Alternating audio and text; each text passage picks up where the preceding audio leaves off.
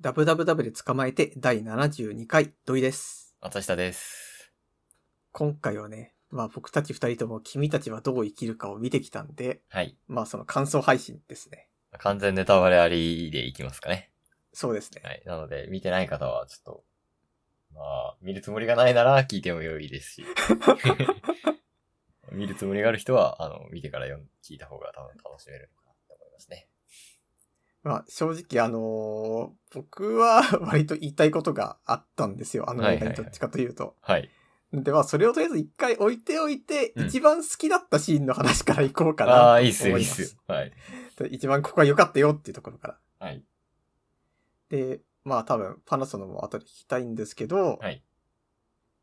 えー、じゃあまず先にね、あうの、ん僕の良かったなって思うところからなんですけど、これ多分見た人はわかると思うんだけど、うんあの、インコ大王と大王子様が一緒にいるシーンあるじゃないですうんうかん。うん。はいあ。の、もう割と最後の方で。はい。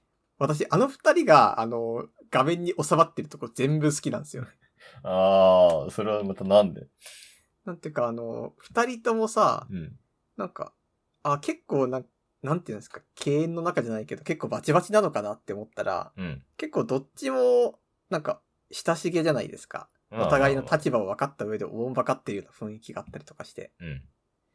なんか、インコ大王はインコ大王で、なんか、あの世界の閉塞感みたいなところで、こう、まあ、王様に、王様っていうか、あの、神様に言うことがあって、まあ、王子様もそれを分かってるみたいなはいはいはい。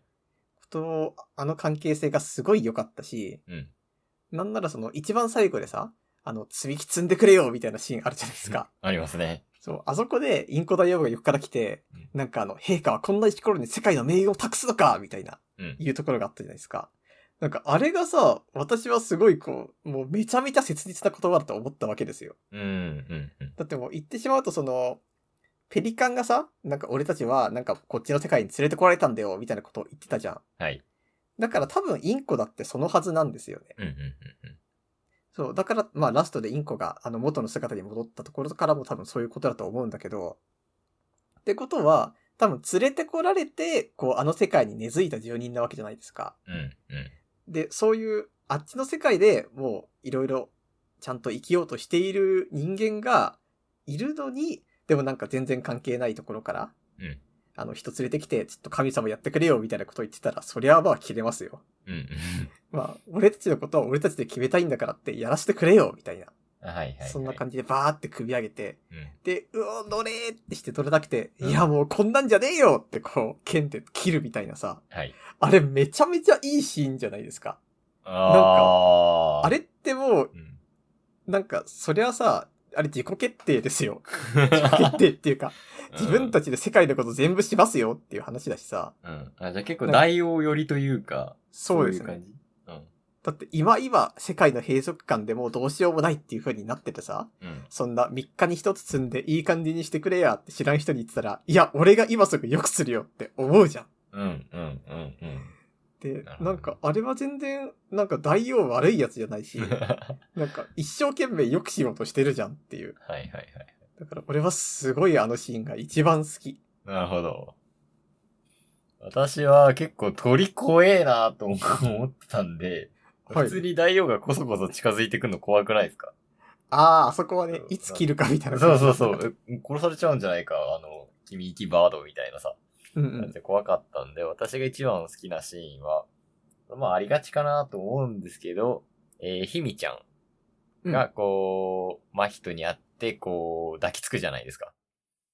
うん。あそこが一番良かったし、かな。まあ真人とひみちゃんがこう、なんていうのまあ恋してるっていう風に書かれないけど、まあ、なんとなくこう、世代も近くて、こう、お互いをちょっと、意識してる書き方みたいな感じ。あそこが良かったかなと思いました。で、あの、なんかこう抱きつく、抱きつく、まあ、抱く。えー、ガバッとこう抱くわけですけど、はい。それはまあ、なんて言うんだろう。いろんなところで出てくる、えっ、と、監督のその、なんていうのラピュタでも、こう、後ろから、なんていう、飛行船のなんかこう、監視するところみたいなところでギュって抱いて寒いみたいなことを 言ったりとか、あとまあ、よくある、あの、えー、ポニョで、えー、ソウスケとポニョが抱き合って、ポニョ、やっと会えたね、みたいな。うんうん。そういうのがよく出ているというか、あ今回のシーンでも、なんでしょうね、年頃の男の子と女の子が、まあなんだろう。別に性別はどっちでもいいんですけど。うん。なんだろう。し思春期というのか、えー、お互いをちょっと意識し合える、いい人に出会ったっていうところがいいかな、いいシーンだと思いました。あーはいあと、あれですよね。あの、友達を作りますが私はすごい好きで。そうですね。なんか、あのぐらい素朴でいいんだよねっていうう。んうん。確かに、それかいと思ったけどね、友達を作るんかいじゃあお前作れよみたいな。言われなくても作れよっていう。いや、でも、最終的にそれじゃないですか、や っぱり。まあ、友達を作り言いますたいことそれだったんやっていうね。ああ、まあ、言いたいことそれ問題は、やっぱりちょっとある、あると思うんですよ。はい。だって情報何にもなくて君たちはどう生きるかだけ言われたらさ、うん。はい一体何を言いたいんだろうみたいな気持ちにはなりますからね。はい。で、まあ、いいところ行った後には、 まあ、ちゃんと、ちゃんとした感想っていうか、け結果どうだったっていう感想が必要なわけで、はいはい。結果どうでした正直な話をすると、うん。私はあんまり合わなかったです。うんうんうん。まあ全部見終わって、まあ電気ついて映画館明るくなった時に、うんああ、こんなもんかって正直思いました。ああ、はいはいはい。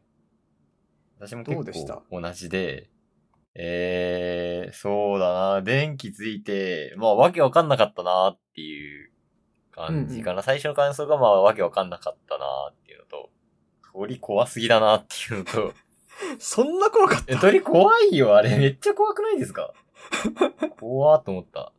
あと、まあ、わけわかんない作品ってまあ、多分、ね、なんだろう、作家としては作りがちというか、うあの、ん。押井守監督も天使の卵っていう作品があるわけで、うん。これは宮崎駿版天使の卵かなと思ったし、子供泣くだろうとも思った。 絶対、あ、ジブリ、あの、隣とトトロの監督が映画作ったんだってって言って、5、6歳の子供が親と言ったら普通に泣きますよ、あ れ。鳥まあ怖すぎて。そうだね。うんって思った。で、まあ、帰ってきて、まあ、いろいろ考察というか、多分こうなんだろうなっていう考察がふつふつと生まれてきた感じですかね。で、まあそうだな。エンタメとして多分面白くないなっていうのが、まあ、 面白くないって言い切っちゃうのよくないな。うーんっていう感じだったな。で、まあジブリ映画の中では10番目くらいかな、みたいな。そういう感じでもあったから。なんか私としては、なんかあの、家の描写とかは結構好きだったんですよね。うんうん。家の感じとか、現実って言ったらあれだけど、現実世界の描写はい。で、その後にまあ異世界編が始まっていくわけなんだけどさ、転生ものだよね、あれ。まあ異世界編ですよ。は言っいて。しまうと。でもなんか結構、なんだろうな、作品としてはさ、まあ登場人物も同じだし、場面によってね、うん。急に変な人出てこないからって、まあ一貫性はあるんだけど、うんにしたってなんかちょっとこう、凹凸感っていうかデコボコしてるっていうかさ、うん。そんな感じがあった気がするんですよね。うん。うん。例えばなんか、まあ、ヒミがいるシーンがあったり、あとはなんかあの、わたわたがいるシーンとかあったり、うんなんか一つ一つの場面の、で、多分、いろんなこう、世界の法則みたいなのがあの世界にもあって、うん。まあ、その中でみんな生きてるのはわかるんだけど、それにしてもこう、ちょっと一貫性がなかったから、なんか見ながらちょっと、あ、あれあれって思ってしまいましたね。そうね。なんかさ、拾って見てる間にこう、こうなのかなって軽い予測をしてさ、それで物事を楽しんでるわけじゃん。うん。それが何予測できないからさ、うん。なんかそ、そこの楽しみがないんだよね。そうそう。っていう感じは、私も思った。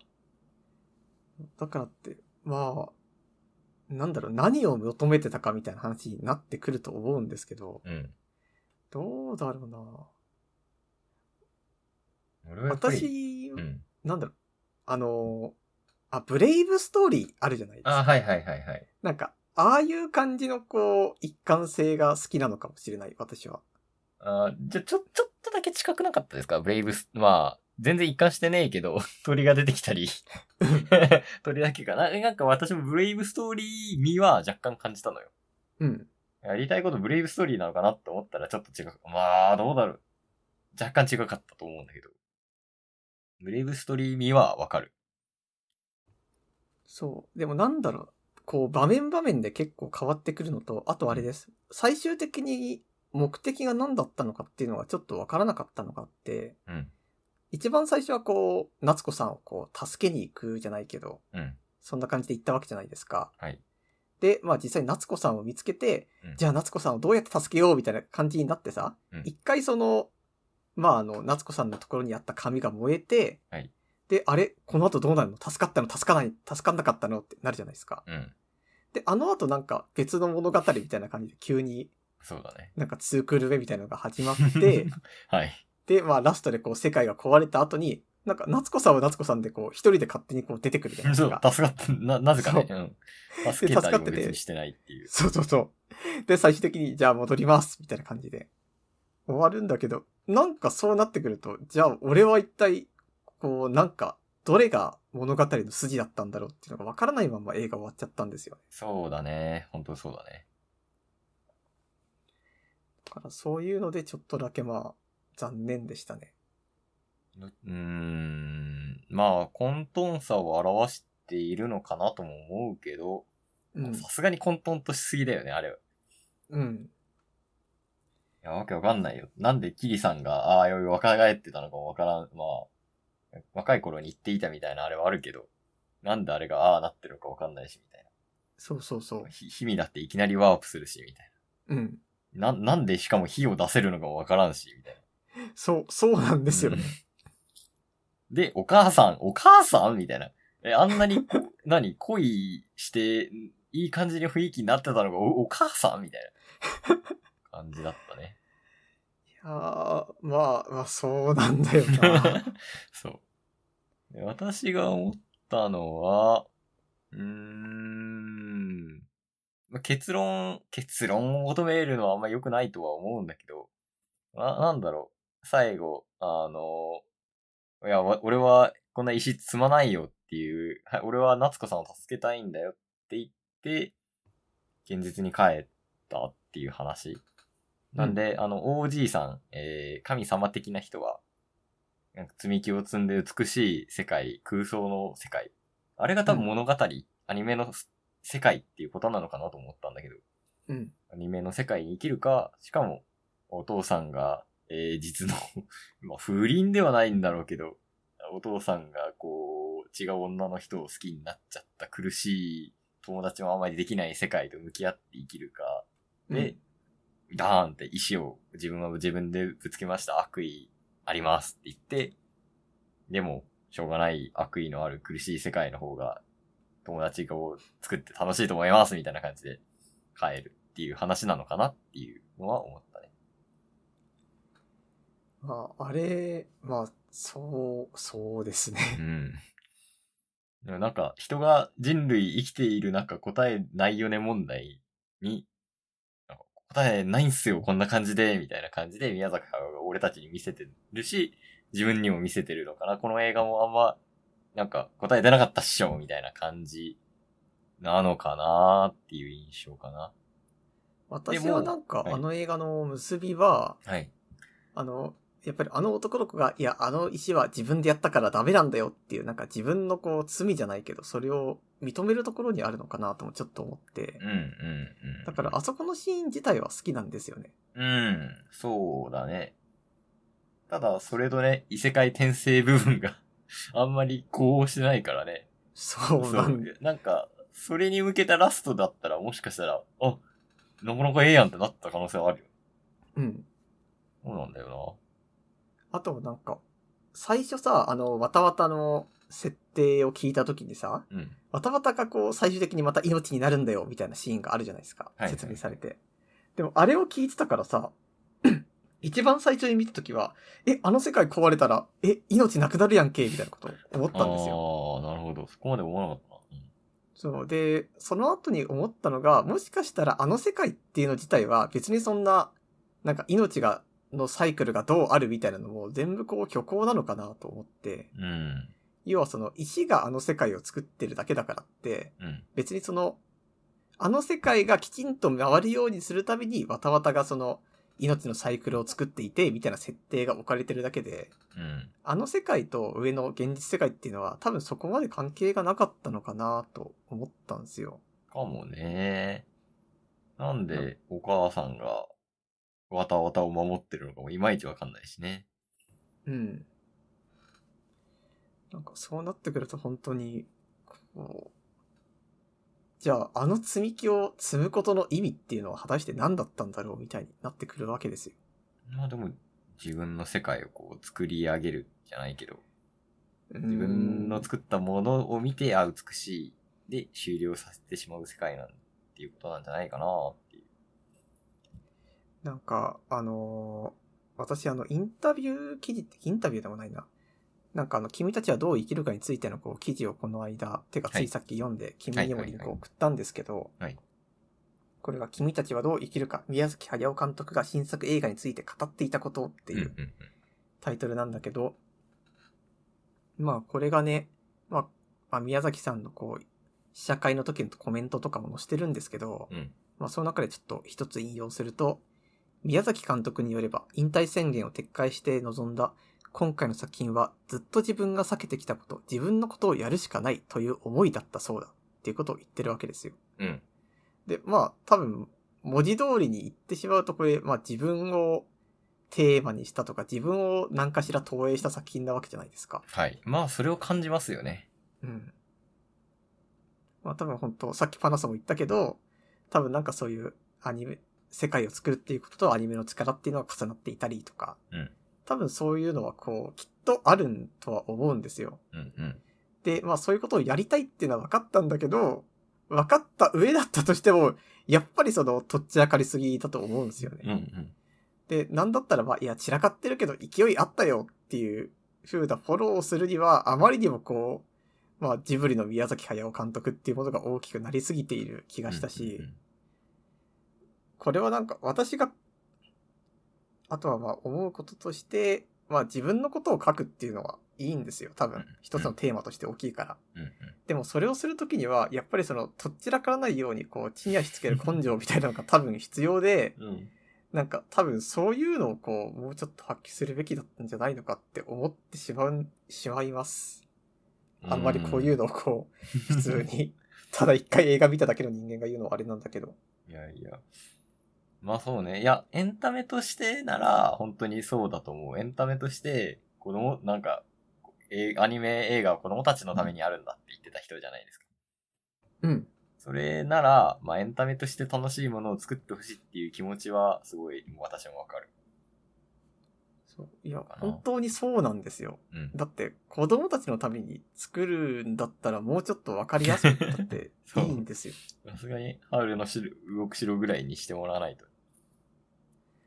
そうだからなんか、すごいこれは失礼な言い方になるかもしれないんですけど、うん。こう60年ぐらいずっとこうやってきたわけですよ、あの人は。うんだったら、その、60年間ずっとやった上で、こう、その力使って地に足つけたってよくないですかっていう。うーん。あでも、やってきた結果、地に足ついたものじゃ伝わらないかもなっていう思いなのかなと思うけどね。いや実ー、験的な作品を82歳でもできるっていうことなのかもしれない。 でも、俺はさ、エンタメを見に行ったんだよっていう ね。いや、本当にそうでう、ん。これは別になんか、すごいこう、いや、よくなく、いい悪いとかとは別の話になってしまうんですけど、うん。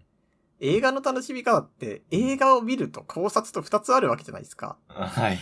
でもそうなった時に、一番最初にこう考察が来るべきではないと思うんですよ。そうだね。面白さみたいな。面白さとか衝撃。うーん。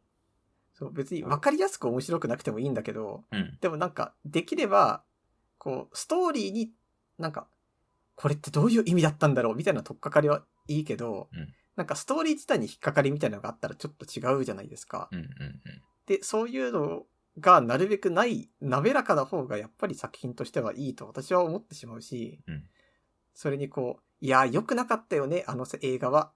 でも考察なんだけどさ、っていう、うん。映画の感想が良くなかったよね、みたいなところで流されそうになってしまっているのは、うんやっぱり良くないことだと思うんですよ。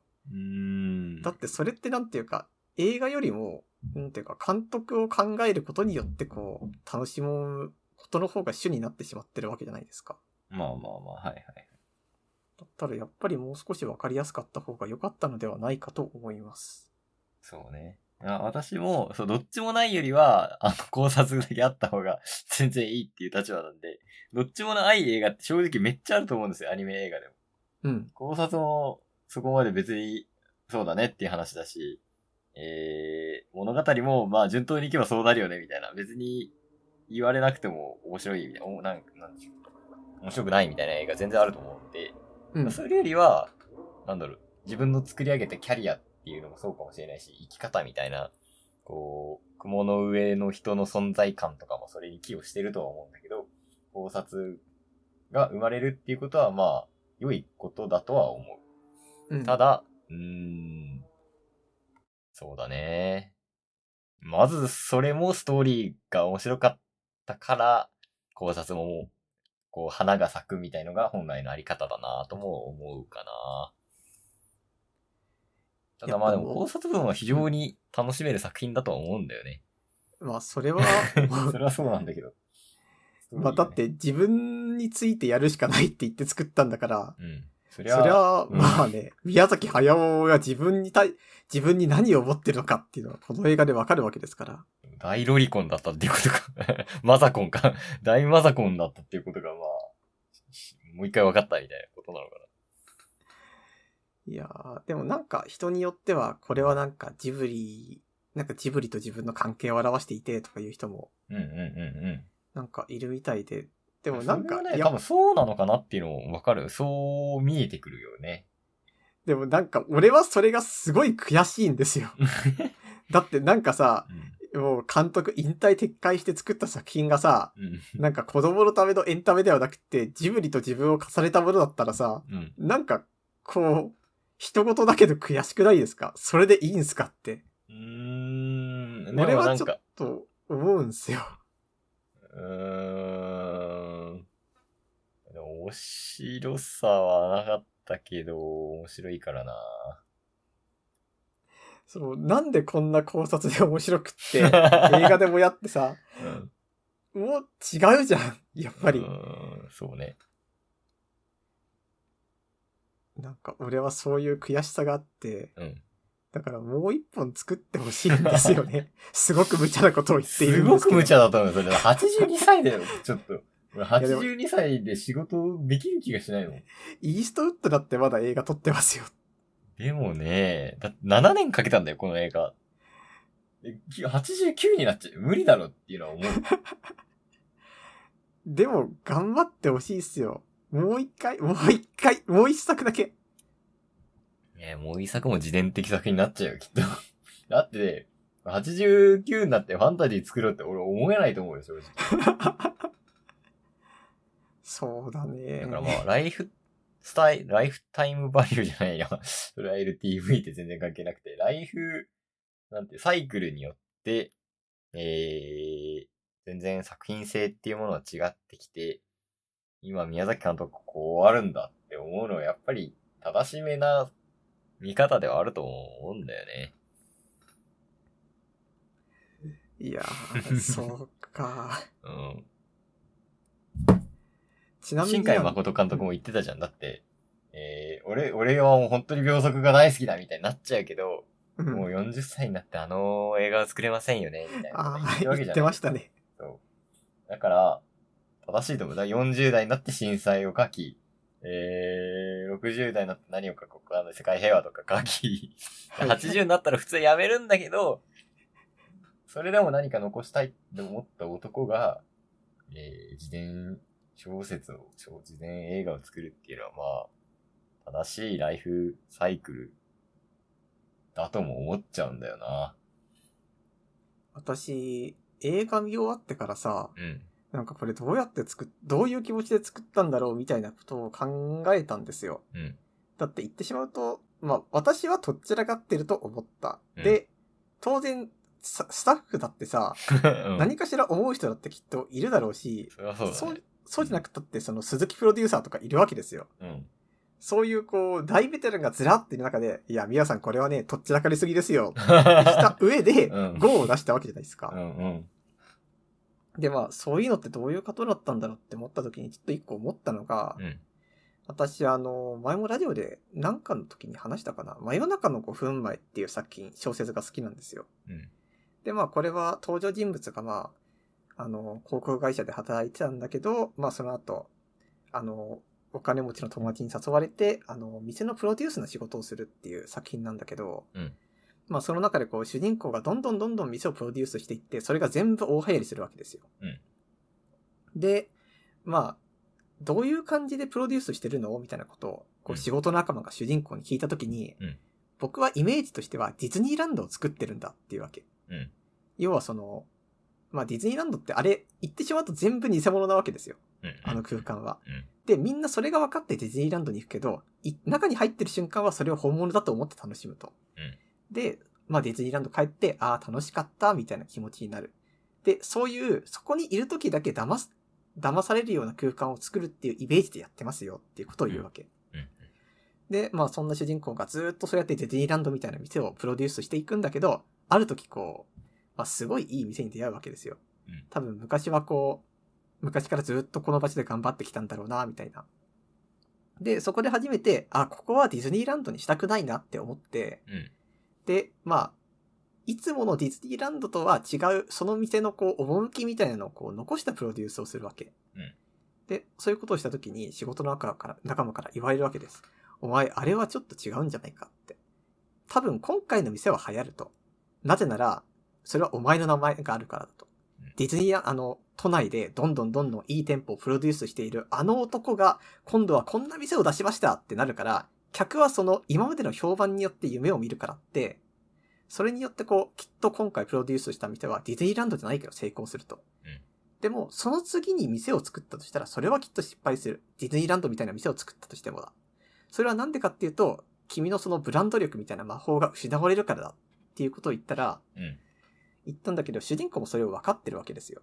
もうディズニーランドを作るのがすごい疲れたからって、疲れたなって思ってる時に残したいと思った店があったから、うんだから、今までの自分のそのブランドっていうものを使って、残したい店を、こう、良い店なんだって見せるためだけに今までの自分のキャリアを使うっていう方法を取ったわけです。うんうんうんうんうん。で、多分君たちはどう生きるかっていうのも、今言ったようなことと結構近いことをやろうとしたのかなってちょっと思ったんですよ。うんうん。そうかもね。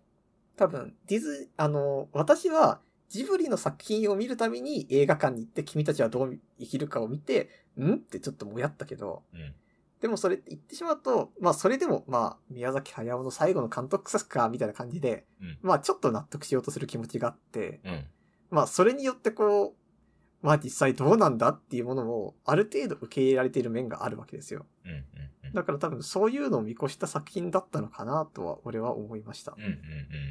そうだよ。多分、そういうのがある。で、まあそうなってくると、はい。今言った話の、のまあラストと同じで、宮崎駿監督、マジでこれで引退作なのかなっていう。そうだね。話になるんですよ。うん。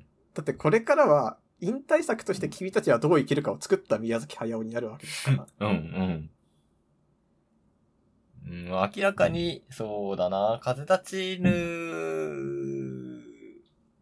うん、どっちがスッキリしてるかね。風立ちぬ引退作です。宮崎駿の人生こんなんでした。っていうのか、うん君たちはどう生きるか。 そう、風立ちぬの時も、あ、よっぽど引退作なんだなと思ったけど、君たちはどう生きるか、もっと引退作だったからね。そうなんですよね。あの、で、あの、鈴木敏夫プロデューサーは、うんえっ、と、風立ちぬの時、えっ、と、まあお金、興行収入120億だったけど、まあ、採算取れないので、うんえ。ー二人への退職、二人っていうのは宮崎駿と高畑勲がそれぞれ風立ちぬと、えーと、かぐや姫を作って、まあ、かぐや姫の方は本当に超赤字で、ああの二つだ。へけで、もう日本映画100本ぐらい撮れるらし いです。なので、もう、えーお二人への退職金だと思って、えー、5を出しましたって言ってるので、ーまあうん今回も本当に退職金だと思ってるんじゃないですかね。そうか。うん。あ、そうなんだ。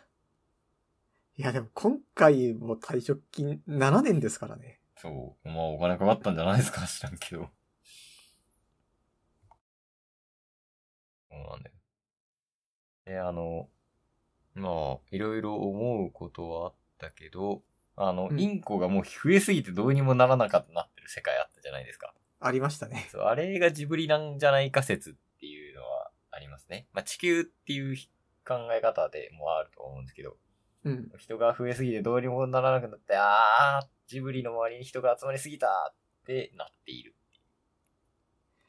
まあ、だとしたらそんな風に見ていたのかっていう悲しさはちょっとありますけど。いや、でも実際とそうなんだと思うよ。うん。そう、そうなのかなうん。まあでも、そうですね。それ、そういう言い方言ったらまあ、王子と主人公の会話とかもまあ、後継者どうするみたいな感じに そうなそうそうそうそうってそしまうのかもしれう。ないでどすうけでど。高畑勲だったのかなみたいな。で、こう倒れて、で、えー、な、なんだろう。後継者は育たなくて、君たちどうするんだねみたいな。ジブリはもうないんだよっていう。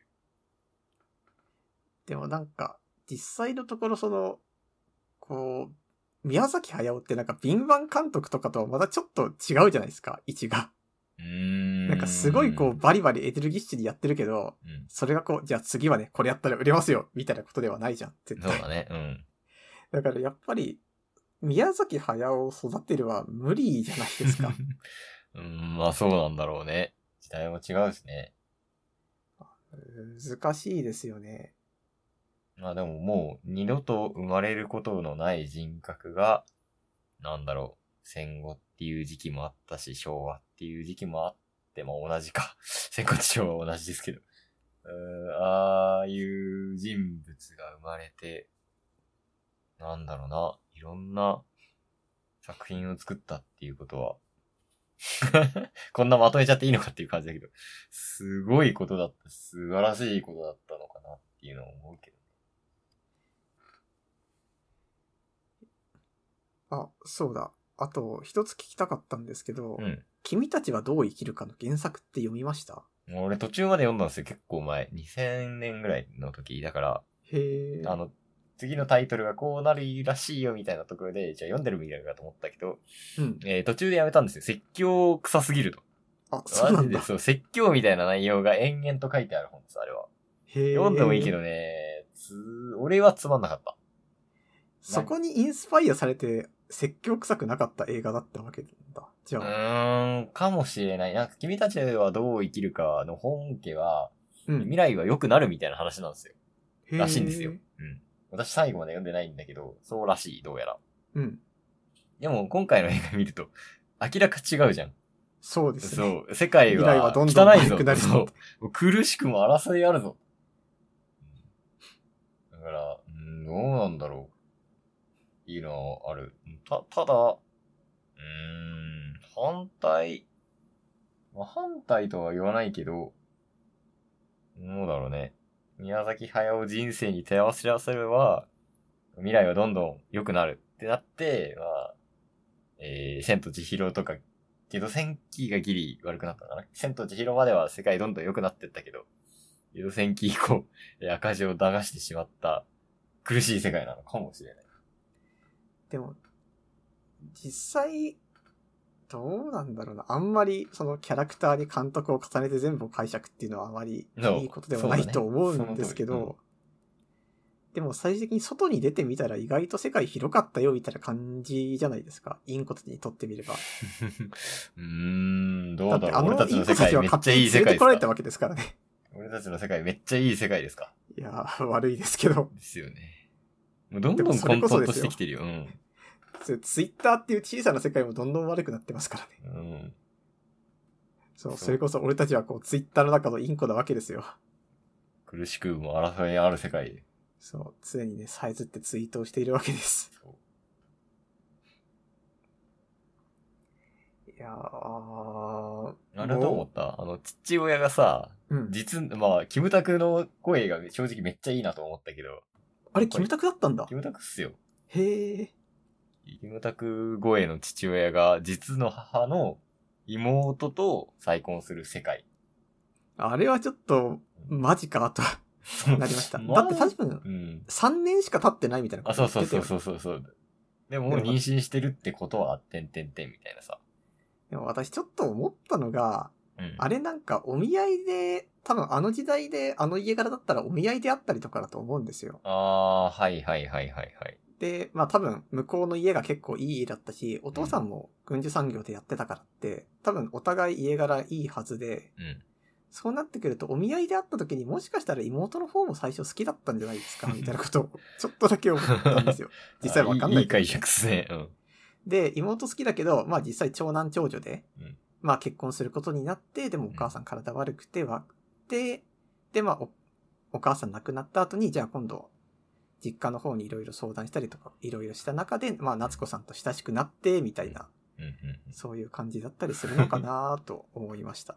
いいことなのか悪いことなのかわかんなくない正直。まあ子供にとってはね、 そう、いや、子供にとってはもう最悪だと思いますよ。でも、改めて考えると、うーん、もう死んじゃったけど、全然違う人を好きになるよりは、一貫してていいのかもしれないとか思ったりね。いや、一貫ってさ、あの、容姿まで一貫する必要ないですからね。 そうだよね。いや、まあそこなんですよね。あ、あと、私好きなシーンがもう一個あった。うん。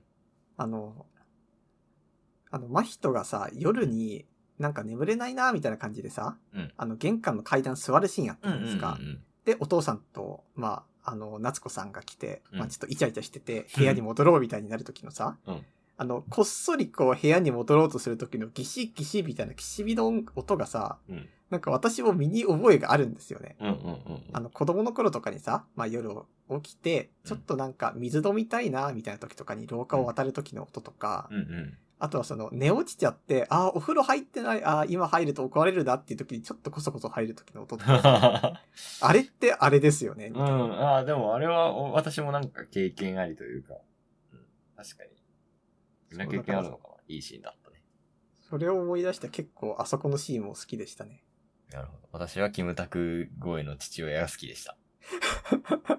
いい声だな。キムタクやっぱ上手いなと思いましたね。あれそう。あの父親さ、別に子供に愛がないわけじゃないんですよ、ね。そう、ああるんだよ、十分。そう。なんか、ああ、割と塩な父親なのかなって思ったら、うん割とすごい愛があるし、なんならもう、学校来れないようにしてやるみたいな感じのことを、ガンガン言うそれし、が地獄なんだろうな、子供にとったらな。まあ、車で乗りつけてほしくないですよね、学校に。うんいやー、まあなまーでもま最あ、あん後はな環境だったけど、友達作りますって言えたのは偉いよ。 最後は友達作ります。ひみ、ひみさんやきりこさんみたいな友達作りますっていうね、うん。映画でしたから友達作ってきますか。 うん。早尾監督はああいう、まあみんなにもあるか。まあ空想の世界にもこもるっていう、あれはあるけど、社会に出てけみたいなことだよね。まあ、そうですね。そう。結構苦しい人もいるんじゃないかな。エヴァの時もそう思ったけどさ。うん。エヴァもそういう話だってね。えー、空想に浸ってないで、現実社会こんなんだよ。現実バーンって見せて終わり。そう、そうでしたね。まあ、いやー、どんな歴史に、歴史をっていうか、まあ過去のエンタニメを、そういうあれはあるんじゃないですかね。なんか結、構引きこもってちゃいけないっていうのは、やっぱり最終的に行き着くんですかね、どの監督も。思ってはいけない。友達を作っていこう。友達と一緒に人と生きていこう。みたいなことになるんじゃないですか。なんか、俺は、すちょっと悔しいですよ、それ。 そうね。想像の世界とか、やってる場合じゃないぞ、お前らっていう。そういうことなのか。 そうっぽい。どうやら。 ちょっと、悲しくなってしまう な。逆に、マジで空想の世界でもいいじゃんみたいにもなってほしいですよね。うーん、そうだね。そうだね。もしかしたらさ、細田守がそっちに近いんいじゃなや、い違うだろ。家族と一緒に行こうだったもん、あれ。でも別そのに世界よ細り家族行こうよ、みたいな感じだったよ。でもほら、化け物の子とかさ、うんてか、狼子供とか、雨と雪とかもそうだけどさ、別にあの、どっちかの世界消えないですからね、あの人は。ああ。ちゃんとどっちも世そうね界ありますから、最後まで。それを思うとあれだね。えっ、と、千と千尋との比較を思い出してもして、千と千尋ってものすごく悲しい話だと私は思っていて、なん、なんでなら、あの、楽しい世界が消えちゃうわけでしょ。あの、みんなと働いてすっごい楽しそうだったじゃん、マジで。うん。ゆやの中で働くっていうのは。うん。でもそれが、まあ、消えてしまって現実世界に帰んなきゃいけないっていう悲しい話だと思ったんですけど。それにすごい似てるなと思ったね。ヒミがいて、なんか、なんだろうな。いろんな冒険があった世界から離れなきゃいけない。話。悲しい話。でも、多分さ、ラストの描き方が結構違う気もするんですよ。うん。千と千尋は、まあ、忘れちゃうけど、忘れてるだけだから、いつか思い出せるよ、じゃないですか。うん。でも、あれは、今覚えてるけど、だんだん忘れていきますよ、なので。 うん。うあ、でも、忘れるだから思い出せるのかなーん。まあ、過去は、昔はなんか面白いことがあったかもしれないっていうことになっちゃうんだろうな。悲しい話だよ、なん か。俺はずっと千と千尋のあの世界で生きていきたいもまあ、君たちはどう生きるか。 ん。はい。いや、まあ、私たちとしてはちょっと言いたいことがある映画だったけ ど、まあ、話してるとまあ、楽しくはありましたね。そうだね。はい。まあ、そんな感じでエンディングいきますか。はーい。ダブダブダブで捕まえて。エンディングです。はい。ちょっと私取り留めもなくなると思うんですけど、話したいことがあって、はい。で、この、君たちはどう生きるかもそうだし、えっ、と、最近話題、若干一部で話題になっている、えー、村上春樹についての文章、えー、ミスター村上とかですか、えっ、と、ミスター村上とボストンのおじっていう、えーノートがあるんですけど、うん。あと、それと、あと、山下達郎さんの最近の騒動について、えー、全部共通してるなぁと思うことで、老い、えー、老いるっていうことがあって、うん。えー、この文章はちょっと長いんで、あんまり無駄に要約するとあんまり伝わらなくなっちゃうんですけど、うん。えー、なんとなく要約すると、えっ、と、日本人女性が、 えー海外に留学しました。で、えっ、と、ボストンかなえっ、と、で、えっ、と、村上春樹が公演に来ました。で、その村上春樹がすごい、えー想像していた村上春樹では全然なかった。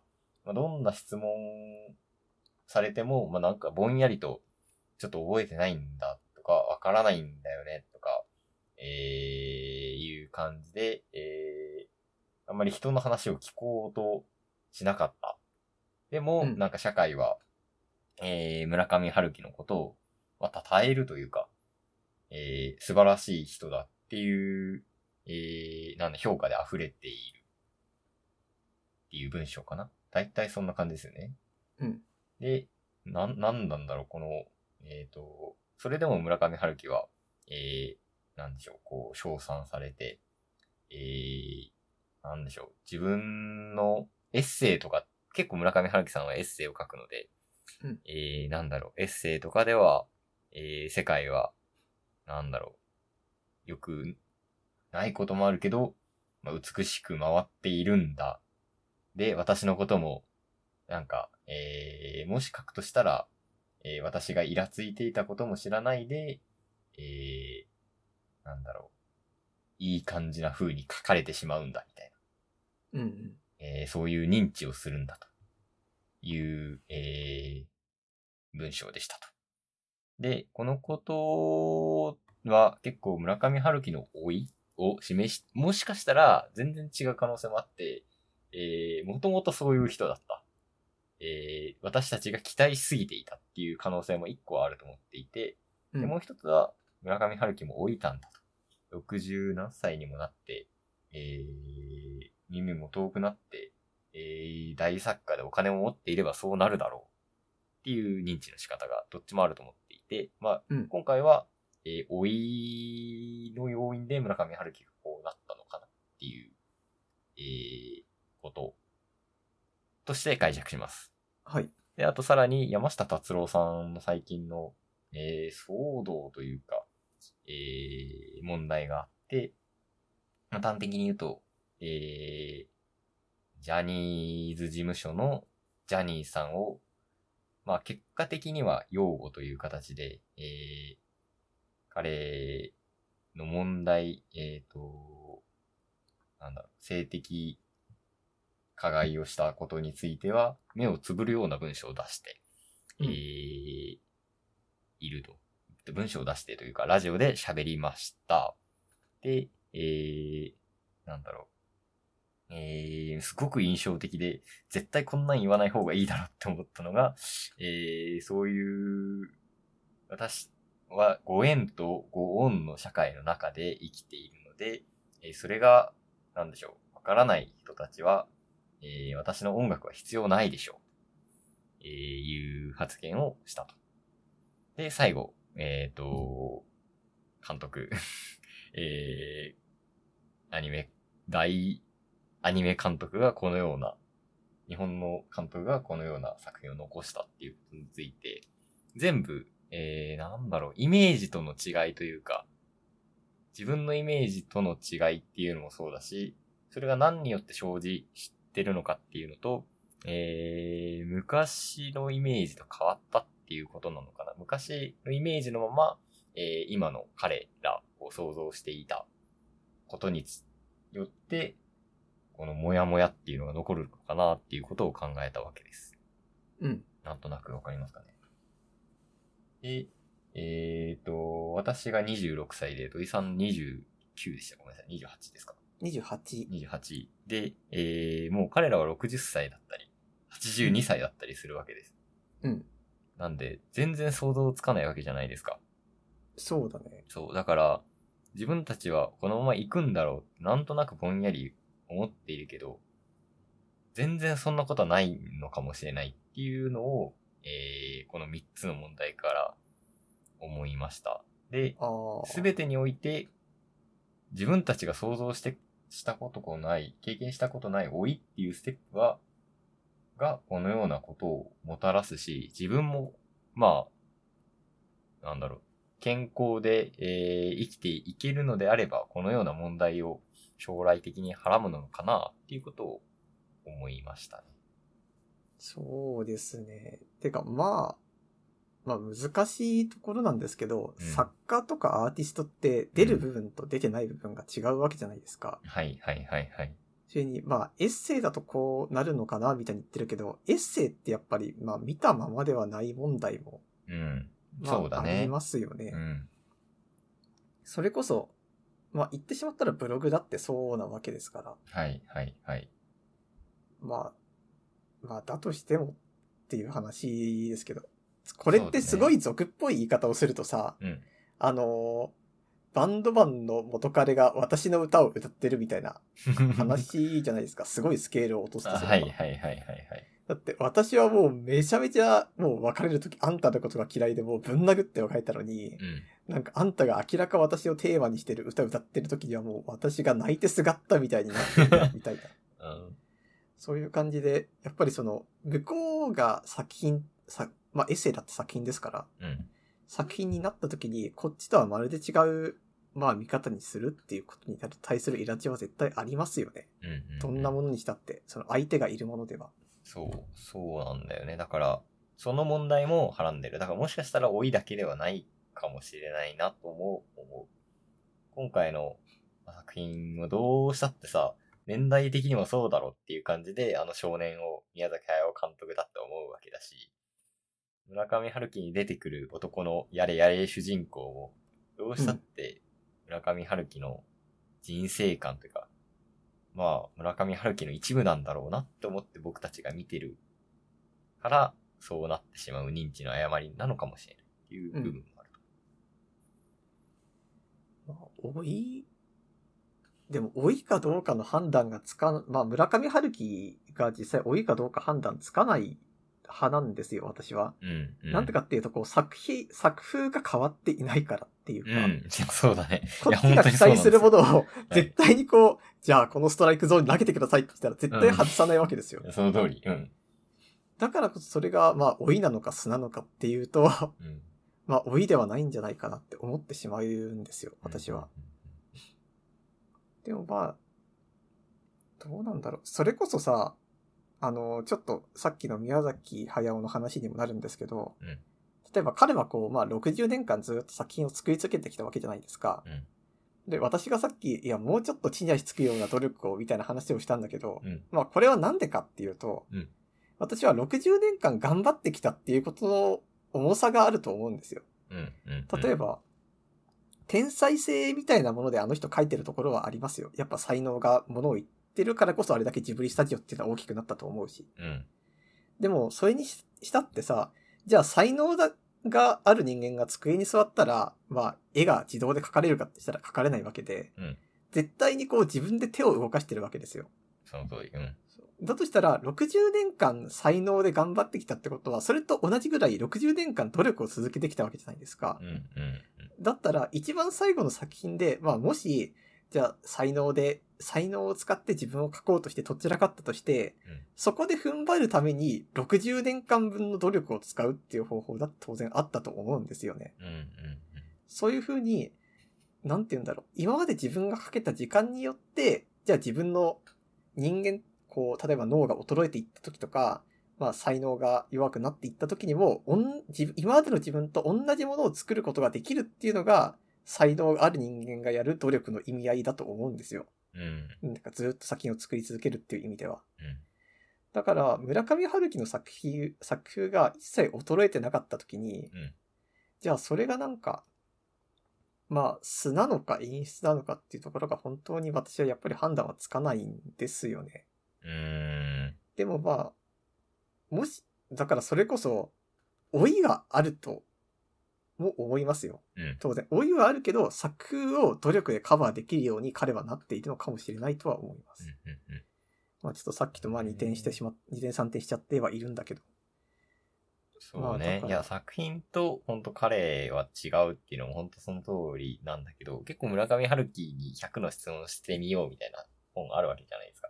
うん。それとあまりにかけ離れてしまってるから、まあ、この多分作品も、この文章も、えー老いなのかなっていう考察をしてるんだけど、うんうん。だからこそ、老いでそうなってしまったって人は思うんだろうなとも今、うん聞いて思ったね。だから、それも含めて質問素で答えているような文章さええー作品性なんだよって言うべきなのかもしれない。うーん。ただでも、間違いなく、老いの部分もあると思うんだよな自分が想像したことのない世界っていうのが、この先に広がってると思うんだよな。まあ、どう、まあでもじゃあ、老いる前提でいな、いなきゃいけないっていうか、うん。じゃあどうしたらいいんでしょうね、そういう時の振る舞いって。自分が老いることを分かった上で、うんうんどんどん人前に出なくなる方がいいのかとか、うん。私時々考えてしまうんですけど、うん例えばなんか、今だったらさ、社会的な、こう昔も差別はいけないよとかあったけど、うん。多分今ってまあ、どんどんどんどん、こう、いろんな差別ができ出てきたりして、まあじゃあこのいろんな差別もなくした方がいいよねってなる。これは当たり前だけど、うんそれが差別とこう思い至らない年齢の人がいるわけですよ。うん、そう。いや、めっまあ、ちゃわかるよ当然それうんだって今80の人がさ、うん。例えば、ていうかそれこそまあ、この差別もいきませんよみたいな運動がすごい積極的になってテレビでも言われるようになったのって多分10年とかないですよね。うん。うん。ここ5、6年とかだと思うんですよ。うん。うん。でも、そうなるまでの間で、じゃあ今80の人だったら75年間分の積み重ねがあるわけじゃないですかう。ん。そそう、それで急にダメだよって時に、う。うん。まあ分かったとしても、とっさの振る舞いがどうしても出てしまうところがあって、はいこれはいい悪いとは別で、そういう風な75年があるわけですよ。そうだね。そう。そういう社会があったからね。そそう。だからそうなった時に、じゃあまあこれは老いとかとは別に受け入れられない部分とかも絶対あるんですよ。う。うん。、だからなんか、まあもちろん老いによってこう柔軟性を失ったとかもあるんだけど、なんかもう年齢によってかい、老いもあるし、年齢による価値観もあるし、でもそうなってくると、それこそもうさっきの話に戻るけど、どんどんこう老いたり年齢的に合わなくなっていった時に、もう、じゃあ俺はもうこの辺から人前に出ないようにしていきますよっていうのし かうん解決方法なくなっていきませんそうなると。うーん。だって老いない人はいないわけじゃないですか。うん。それこそな、お、おじさまだよね。あなた、映画の話に戻っちゃうけど。はいはい。俺はこの世界で積み木を積んでたいんだよっていう。うん。鳥たちに派遣は、握らせるつもりはないんだよっていう。でも現実として、そしたら生きていけないわけなんだよね。うん。積み木が崩れちゃうと。どうすればいいんだろうねわからんよね。まだ若いからわからんだけで済ん、召されられるけどさ。まあ、そう。これから私たち年を取っていったら絶対に、そう、ちょっとってなりますからね。そう、そうだよ。それこそ、私、時々思うんですけど、うん。多分これから先文明がさ、進歩していったら、いつかこう、体内に埋め込む用の機械とか、うんコンピューターみたいなのだってさ、できる可能性全然あるじゃないですか。うん。でもそうなった時に、例えば私たちが60代、70代でそれの発明ができましたと。うんで、その頃には未来ではもう健康寿命とかが120歳とかなってますみたいな。うん。そういう感じになって、ああ、俺たちも人生折り返しちょっと過ぎちゃったな、おなんか新しい脳内デバイス出てるじゃないですかってなった時に、うん。いやでもあなたたちの肉体だと適合できませんよ、もう年齢的にって。体の負担が大きすぎますとか言われて、うん。じじゃあ俺たちはじゃあ、じゃあ一世をスマホでやりますからってした時に、 うん残りの50年間とかを、うん。みんながこう、若い人たちが脳内デバイス使ってる時にスマホしか使えない状況とかあるんだよなって思うんですよ。もう、え、みんな何眼球の中に機械埋め込んでるんですか俺たち無理なのにとか。でも、なんかそういうさ、まあ今のはちょっとオーバーですけど、うん。何にしたってこう、スマホを使えない老人みたいなの、時々言われるけど、うん。なんかそういうのってこう、これからどんどんどんどん新しいさ、意味わかんない技術が増えるたびにどんどん増えていくと思うんですよ。俺たちだって。そうだね。うん。そうじゃなくても、まあなんだったらさ、操作って忘れるんですよ、年取ったらうん。新しい操作は。うん。スマホのじゅあの電源つけることだって俺たち忘れてしまうかもしれないし。うん。だから、やっぱりその、老いによってどうしようもなくなる瞬間は絶対あるんですよね。そう。まあ、だから、まあ、結果として多分やれることとしては、できる限り頑張るというまあそうこなと、る。そう、だから適合しない問題とか、多分適合できません、ごめんなさいってなったら、残念だけど、その前、まあ、そそう、そうしてからも、できるだけ例えば、その、 じゃあ、絶対その目になんか埋めこない方がいいよっていう態度をするんじゃなくて、まあいいですねっていう態度をしするみたいな方法しか多分ないんだよね。そう、 そうなんですけど。山下達郎さんも、ええうん。あれはダメなことだった。いくらジャニーさんがよく、いいすごい素晴らしい人間だったとしても、いや、ダメなことだったんですよって言わないといけない。いうことだったんだと思うんだよね。まあ、そう、そうなんですよね。まあ俺たちはそうなんだよな。できる限りの努力ができるないこの苦しい世界で。どうだろうか。でも、少し話が逸れてしまうんですけど、うん。私、もうここ数年よく思うことなんですけど、嫌いなもの増えるんですよ。どんどんやっぱり。苦手だなって思うもの増えるし、うんちょっとこの振る舞いは良くないんじゃないかみたいなことを、うん。ちょっとこの人のこれ嫌だなとか増えるんですよ。うん。で、例えばまあ、名前は出さないけど、インターネットのこの人の振る舞いちょっと良くないよねとかあるし、うん。でも周りはこう、その人すげえいいって言ってるとか、うん。やっぱりそういうのがある、あって、そうなってきた時に、ある程度の年齢層より上の人たちが、これダメでしょって言ってるけど、ある程度より下はみんないいって言ってる現象とかあるわけですよ、うん。う全然。ん。うん。これってさっき言った、その、それこそ老いとか、もしくはできることできないことが増えるの、すごいこう縮小版だと思うんですよ。うん。でも受け入れる受け入れないの話ですから。そうだね。そうだと思うよ。で、現に俺は、その、インターネットとかしたり、うん街をブラブラしたりした時に嫌だなって思うことがやっぱ増えてます。あ、そそう、増えてるんですよ。う。うん、どうだろう。俺も、いや、俺はそれを感じないけど、その感じないさが、老いにつながるわけだから。そうだね。いや、意識した方がいいんじゃないできるだけニュートラルにした方がいいんじゃないっていうことなんだと思うよ。そんなの辛いすぎるけどね、そんなの。でもなんか、私は思うんですけど、うん。でもそれこそ、でも今回のダブツカだってこう似たようなもので、うん。君たちはどう生きるか良くなかったって言葉にするのは、俺は正直すごい勇気がいるんですよ、やっぱり。まあね、うんうん。だって、なんだかんだ言ってインターネットっていうのは、うんその、まあ柔らかい世界なので、うん。ちょっと良くなかったよっていうことによって傷つく人がいたりとか、うんいや、そんなことないっしょ、みたいな噛みつく人が、まあ、いる場所じゃないですか。うんうん。でもだ、だからって本当は良かったとか言わない方がいいけど、違う、良くなかったとか言わない方がいいけど、 うん。それでもまあ、それはそれとしてなんか自分の感想を誠実に言うことも大切じゃないですかみたいなうん。気持ちで、こう、まあ良くなかったです。私はねっていううーん。話をし。て、多分これ、あの前の仮面ライダー会の時もこういう気持ちで喋ってたんですけど、はい。でもなんかそういう、なるべく誠実にした上でうん、これは良くなかったですっていうことと、うんなんかマジでこう社会に適合しないことによって、うんいや、これは良くないよっていうことの境目を常に見つけていく努力っていうのをうん。していかなきゃいけないっていうことに、まあ、めまいがする瞬間っていうのは結構あるんですよ。そうだね。その慎重さってこう何かしら基準となる点がなきゃいけないけど、その点が常に動いてるわけですから。うん。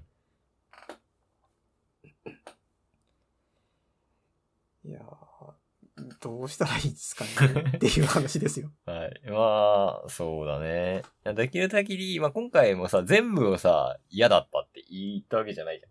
うん、いいこともある、悪いこともある。のスタンスだよね。うん。どうやって見ていくのかな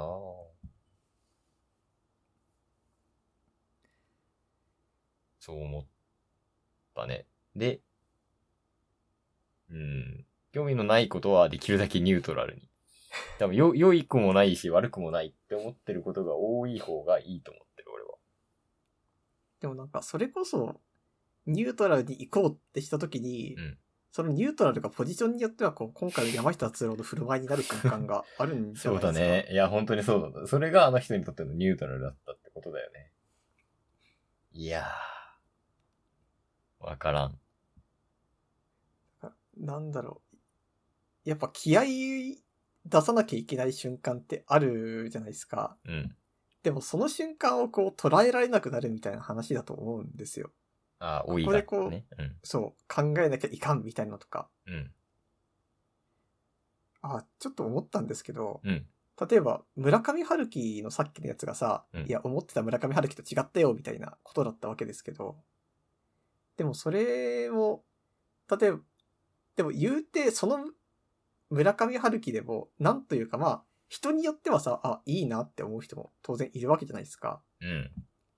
マジで逆にそういうこと思われない方がいいんじゃないですか。その、ああ、まあ村上春樹だからまあこういう時もあるから、オッケーとかをマジでなくって、うん。え、どい、またそれなんですかマジで良くないっすよみたいなのを、ちょっとでも気を抜いた瞬間に言われる関係の方が。まあー、あまあ、そそれれはが社会それ的でな俺多分人嫌なん間でっすてけいうどことだよね、きっとね。そう。社会に認知された状態だよね。だからなんか、それこそ前の仮面ライダーの話とも繋がるんですけど、なんていうかやっぱり良くないって思った時に、良くないっていうことの大切さっていうのは多分それ で、うん良くないっていうことによってうん、その監督と、あの見てる視聴者の関係性っていうのはできる部分もやっぱりあると俺は信じたいんですよ。うん、うん、うん、うん、それは、それこそそのブランドによってこう、監督が作るものだからってなるんじゃなくて、やっぱり良くないっていうべきだし、 うん。うん。なんかそれによってこう、ああ、じゃあ今の回答良くなかったんだなって思う瞬間みたいなのが、こう作家の中に生まれる時もあると思うんですよ。うーん。ああどうなんだろうな。難しいいやー、にしてもか。 にし、うん。いや、だから、その世界を、例えばさ、YouTuber アンチコメ見るな問題とかあるわけじゃん。ありますね。そう。いや、本でもさ、星5と星1のレビューがめっちゃある本が、割といい本だっていう感覚があるわけじゃないですか。うんうん。うん社会はそういうことなのかもしれないけどね。なんか、でもやっぱり、感想っていうのはちゃんと言わなきゃいけない んですよ。でもこれは本当に私は結構頑張っていることで、うん。なんか、例えばな、あのー昔、友達がなんか、あのー作品を賞に出した時があったんですけど、うん。その賞が、あのー見た、その作品を見た人たちの投票によってランキングがこうある程度決まるみたいなシステムだったんですよ。うん。うん。で、その時に、投票お願いしますって言われたけど、うん。でもやっぱりその、じゃあ友達の作品だけ見て投票するかとはしないわけです。うんでもこれって当たり前だけど、こういうことを繰り返さなきゃいけないと俺は思っているし、その時そうしました。うんまあ、結果としてその人の作品が良かったから投票したけども、でもそういうことじゃん、みたいな。うん。まあ、でもなん、そういう小さい賢明さをなんか作っている人間が常に発揮する必要があるんじゃないでしょうか。そういや、その評価システムを自分の中に作れると、まあ、いより良い追い方をすることができるよねっていう面でもあるよね。フィードバックサイクルというかさ、うん。自分の行動を自分で評価できるわけじゃん、一応。うん。だから、そうね。まあ感想、そういう映画の感想に対しても良かった良くないかったってあると思うし、自分の行動の中でも、あ、これ良く、良かった良くなかったってあるわ、あるじゃないですか。うん。で、その、自分への評価が全部良かっただけになると、将来的に良くない追い方をしてしまうのかもしれない。だから、ちゃんともしかしたら、えー、自分の中の感想を、自分の行動の感想もしっかり、えー、他のコンテンツに関する感想ももしかしたら、若干は、えー、若干外に出して、えー、他者からの評価ももらい、自分からの評価もあって、世界と合ってるかを認識した方がいいのかもしれないね。。頑張っていきたいっすねだって 難しい例えば、私たちが、あと、村上春樹って今何歳だっけ60何歳だと思う。ごめんなさい、正確な年齢を知らずにこの話をしてしてじゃあ、ませんでした例えば60歳だとしたときに、はい私たちの大体30年後なわけじゃないですか。あごめんなさ35年い後か。 74歳でしたね。じゃあ、えーっと、だったらまあ、大体40年後 はい。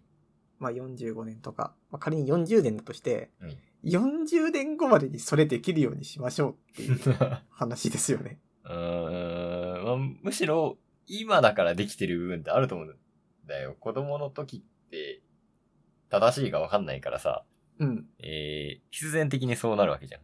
うん、で、大人になってその感覚を忘れるわけだよね。はいはい。だから忘れないようにしようの方が近いんじゃないかな。なるほ自分ど、が不ね正。確な、不正解な人間、うんななんだ正解を持っていないっていうことを、頑張りますか。 わかんない。でもそれだと真のない人間になるかもしれな いしね。わかんないけどね。やっぱ常になんか、お互いに揺さぶっていきましょう。え、それで本当にいいんです か地獄か、それ は。いやーでもなんか、まあでも、そういうの必要じゃないですか。まあ社会に出るっていうのがそれになるのかもしれないけどね。ある程そうだ度ね一定のレベルでは。そうだね。まあ、ちょっと将来へのなんか不安を共有したところでアドレスを読んでいきたいと思います。はい。えーメールアドレスの方は